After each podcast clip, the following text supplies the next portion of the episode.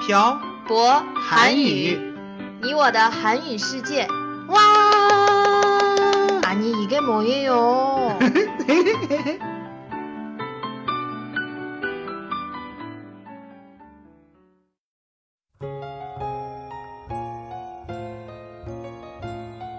跟朴博学韩语，请来我们的淘宝店铺“朴博韩语”查看。十月中旬即将开课高级班，教材是《延世韩国语五六》。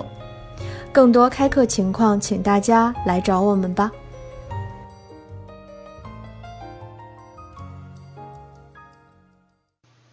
这里是朴博韩语，你我的韩语世界第五十五期电台。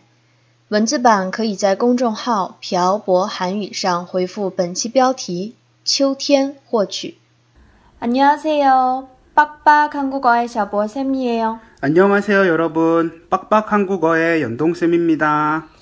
이제 정말 가을이 된 것 같은 느낌이네요. 음, 가을이 된 것 같은 느낌이 아니라 진짜 가을이 왔어요.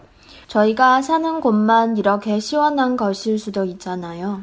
남쪽 지방도 이렇게 시원해졌을 거예요. 연돈쌤이 지난번에 가을은 무슨 계절이라고 했었는데 음, 까먹었어요. 가을은 천고마비의 계절이라고 했었죠. 천고마비 맞다. 음, 뜻이 뭐예요? 하늘이 높고 말이 살찌는 계절이라는 뜻이에요. 근데 하늘이 높고 말이 살찌는 계절이라는 건 무슨 뜻이에요? 가을 하늘이 높고 말이 살찐다는 뜻은 날씨가 매우 좋은 계절이어서 음. 활동하기 좋은 계절이라는 말이에요. 더웠던 여름이 갔고 날씨가 시원해져서 어, 활동하기 편하다는 말이네요. 네. 날씨가 엄청 더웠다가 시원해지거나 엄청 추웠다가 따뜻해질 때 날씨가 풀리다 라는 말을 쓸 수 있어요. 날씨가 풀리다. 오늘도 하나 배웠네요. 네. 날씨가 풀려서 사람들이 야외 활동을 많이 하는 계절이에요. 한국 사람들은 가을에 무엇을 해요? 어떤 사람들은 가을을 독서의 계절이라고 불러요. 책을 읽는 계절이요? 네. 춥지도 않고 덥지도 않아서 앉아서 바람을 쐬면서 책을 읽기 좋은 계절이라고 하더라고요. 그런데 전 책을 안 좋아해서 가을에 책을 읽어본 적이 없어요. 연돈쌤은 평소에도 안 읽는데 가을이라고 읽겠어요? 맞아요. 전 평소에도 안 읽는데 가을이 왔다고 해서 읽, 읽을 리가 없죠. 한국 사람들은 가을에 독서를 많이 하고 또 무엇을 해요? 가을이 되면 단풍나무의 잎은 빨간색으로, 음, 은행나무의 잎은 노란색으로 변해요. 네, 이거 뭐라고 하지? 책에서 봤었는데 또 잊어버렸어요. 단풍이 든다고 해요. 아, 맞다. 단풍이 들다. 음. 가을이 되면 단풍이 드는데 한국 사람들은 단풍을 보러 산에 가요. 이거 단풍놀이라고 하죠? 네, 맞아요. 단풍놀이를 하러 산에 가요. 그래서 가을에는 산에 사람이 엄청 많아요. 그렇구나. 음, 그리고 가을이 되면 슬픈 음악이 유행을 해요. 슬픈 음악이 왜 여행을 해요? 가을을 타는 사람들이 있거든요. 가을이 차도 아니고 어떻게 타요? 음, 가을을 타다 음. 라는 뜻은 가을이 되면 감성적으로 변한다는 뜻, 음. 즉 정서적으로 민감해진다는 뜻이에요.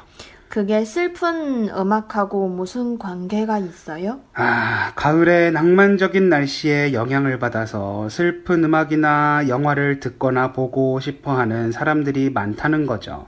슬픈 영화도 여행을 해요? 네, 슬픈 음악 중에 가을을 배경으로 한 음악이 생각보다 많아요. 가을에 슬픈 음악이 여행한다는 건 진짜 처음 알았어요.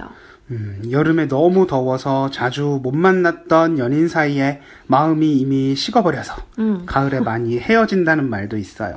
믿거나 말거나 그래서 가을에 슬픈 음악이 여행을 한다는 말이에요? 그냥 소문이에요. 너무 진지하게 받아들이지 마세요. 연돈쌤은 이번 가을에 특별한 계획이 있어요? 슬픈 음악을 들으면서 등산을 갔다가 집에 와서 책을 읽고 싶어요. 방금 이야기한 거 다 하고 싶어요? 네. 그럼 우리 이번 주 주말에 등산 가요. 어디로 가요? 집 주변이 다 산인데 뭐가 문제예요? 그냥 아무 산이나 가면 되는 거 아니에요? 전 단풍놀이를 가고 싶은 거예요. 초록색 산이 아니고 빨갛고 노란 산에 가고 싶은 거예요. 그럼 제가 연돈쌤이랑 같이 독서를 해줄게요. 어때요? 그냥 저 혼자 할게요. 그래요. 혼자 해요. 또 저랑 안 놀아주기 시작했어요. 아, 그런 게 아니라. 그럼 뭐예요?